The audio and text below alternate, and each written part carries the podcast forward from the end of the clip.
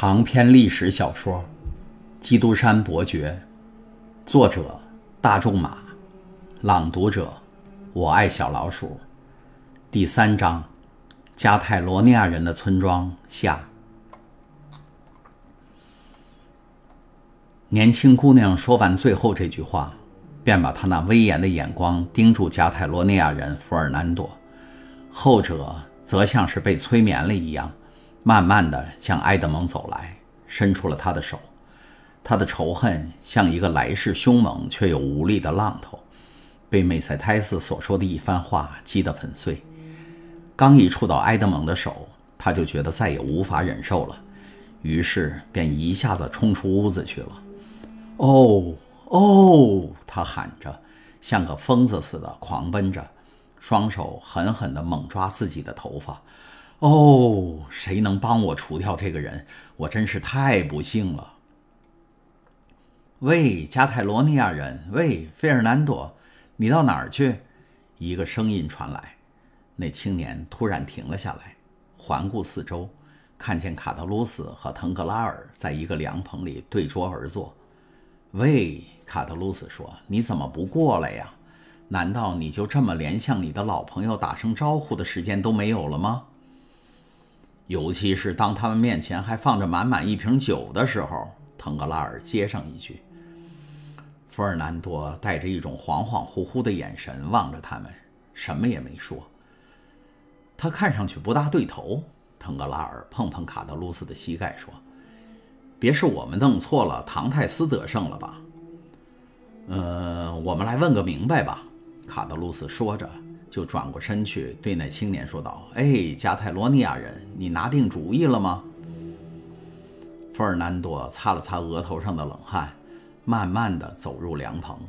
在那凉棚中，阴凉似乎使他平静了些，清爽的空气使他那精疲力尽的身体重新振作了一些。“你们好。”他说道，“是你们叫我吗？”说着，他便重重地在桌子旁边的椅子上坐了下来，像瘫下来似的。我看你像个疯子似的乱跑，就叫了你一声，怕你去跳海。卡德鲁斯大笑着说：“见鬼！一个人有了朋友，不但得请他喝酒，还得劝阻他不要没事找事的去喝三四品脱水。”费尔南多像是在呻吟似的叹了一口气。一下子伏到了桌子上，把脸埋在两只手掌里。哎，我说，弗尔南多，卡德鲁斯一开头就戳到了对方痛处。这种小市民气的人，由于好奇心，竟忘记了说话的技巧。你的脸色看上去很不对劲儿，像是失恋了似的。说完，便爆发出一阵粗鲁的大笑。得了吧，腾格拉尔说：“像他那样棒的青年小伙子，怎么会在情场上吃败仗呢？”卡德鲁斯，你别开他的玩笑了。不，卡德鲁斯答道：“你只要听听他叹息的声音就知道了。”得了，得了，弗尔南多，把头抬起来，跟我们说说看。朋友们可是最关心你的健康，你不回答我们可不太好啊。我很好。没发生什么。费尔南多紧握双拳，头依然没抬起来，说：“啊，你看，腾格拉尔。”卡德鲁斯对他的朋友使了个眼色，说道：“是这么回事儿。现在在你眼前的费尔南多，他是一个勇敢的加泰罗尼亚人，是马赛首屈一指的渔夫。他爱上了一位非常漂亮的姑娘，芳名叫美塞泰斯。不幸的很。”那位漂亮姑娘却偏偏爱着法老号上的大副。今天法老号到了，你该明白这其中的奥妙了吧？不，我不明白。腾格拉尔说：“可怜的弗尔南多，竟然被人家姑娘给拒绝了。”卡德鲁斯补充说：“是的，可这又怎么样？”弗尔南多猛地抬起头来，眼睛直盯着卡德鲁斯，像要找谁来出气似的。谁管得着梅塞泰斯？他要爱谁就爱谁，不是吗？哦，如果你偏要这么说，可就是另一回事了。卡特鲁斯说：“我以为你是个真正的加泰罗尼亚人呢。人家告诉我说，凡是加泰罗尼亚人，是绝不会让对手夺走一样东西的。人家甚至还对我说，尤其是富尔南多，他的报复心可重了。弗尔南多凄然微笑了一下，一个情人是永远不会使人害怕的。他说：“可怜的人。”腾格拉尔说，他假装感动地同情起这个青年来。哎，你看，他没料到唐泰斯会这样突然地回来，他正以为他已经在海上死了，或碰巧移情别恋了，突然发生了这种事儿，的确是很令人难受的。哎，真的。但无论如何，卡特鲁斯一面说话一面喝酒。这时，拉马尔格酒的酒劲儿已经在开始发作了。不管怎么说，这次唐泰斯回来可是交了好运了。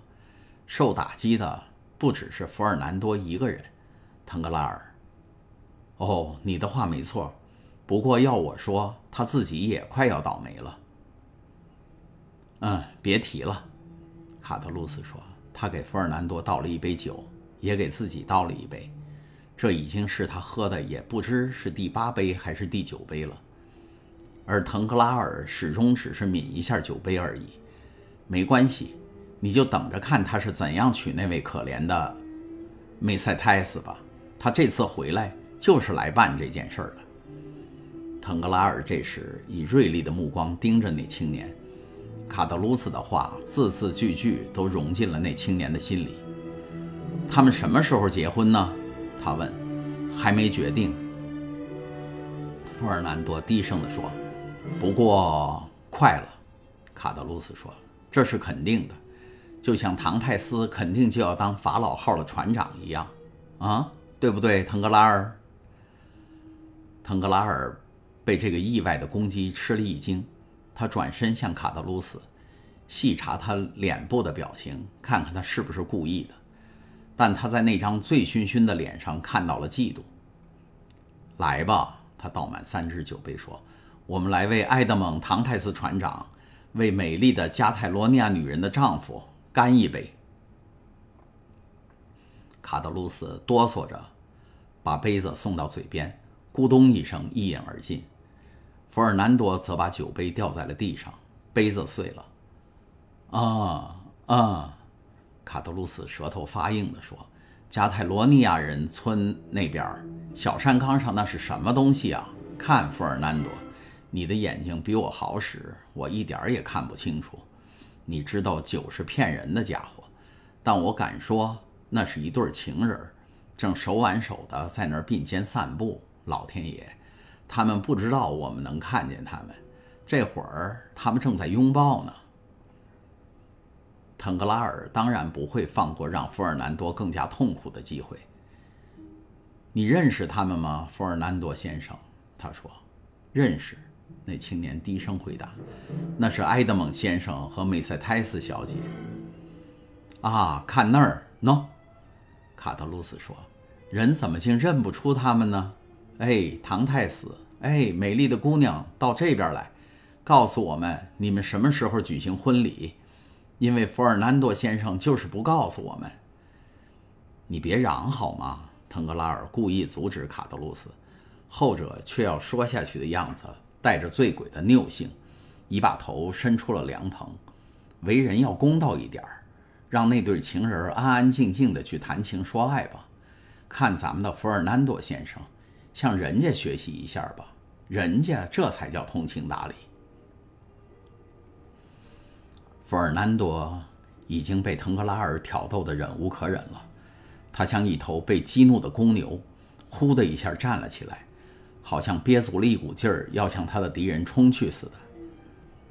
正在这时，梅塞泰斯带着微笑，优雅地抬起他那张可爱的脸，闪动着他那对明亮的母子。一看到这对眼睛，弗尔南多就想起他曾发出的威胁，便又沉重地跌回了他的座位上了。腾格拉尔对这两个人看看这个又看看那个，一个在发酒疯，另一个却完全被爱征服了。我跟这个傻瓜打交道是搞不出什么名堂来的，他默默地自语道：“我竟在这儿夹在了一个醉鬼、一个懦夫的中间，这真让我不安。可这个加泰罗尼亚人，那闪光的眼睛却像西班牙人、西西里人和卡拉布兰人。而他不仅将要娶到一位漂亮的姑娘，而且又要做船长。他可以嘲笑我们这些人，除非……”腾格拉尔的嘴边浮起一个阴险的微笑。除非我来做点什么干涉一下，他加上了一句：“喂！”卡德鲁斯继续喊道，并用拳头撑住桌子，抬起了半个身子。“喂，埃德蒙，你究竟是没有看见你的朋友呢，还是春风得意不愿和他们讲话？”“不是的，我的亲爱的朋友。”唐泰斯回答，“我不是什么骄傲，只是我太快活了，而想快活是比骄傲更容易使人盲目的。”呀，这倒是一种说法。卡特鲁斯说：“哦，您好，唐泰斯夫人。”梅塞泰斯庄重地点头示意说：“现在，请先别这么称呼我。在我的家乡，人们说，对一个未结婚的姑娘，就拿她未婚夫的姓名称呼她，是会给她带来厄运的。所以，请你还是叫我梅塞泰斯吧。我们得原谅这位好心的卡特鲁斯邻居。”唐泰斯说：“他不小心说错话了。那么就赶快举行婚礼啊，唐泰斯先生。”腾格拉尔向那对年轻人致意说：“我也是想越快越好，腾格拉尔先生。今天先到我父亲那儿把一切准备好，明天就在这儿的约瑟夫酒家举行婚礼。我希望我的好朋友都能来，也就是说，请您也来，腾格拉尔先生，还有你，卡德鲁斯。”弗尔南多呢？卡德鲁斯说完，便咯咯地笑了几声。也请他去吗？我妻子的兄长也是我的兄长。埃德蒙说：“假如这种场合他不在，梅塞泰斯和我都会感到很遗憾的。”弗尔南多张开嘴想说话，但话到嘴边又止住了。今天准备，明天举行婚礼，你也太急了点吧，船长。腾格拉尔。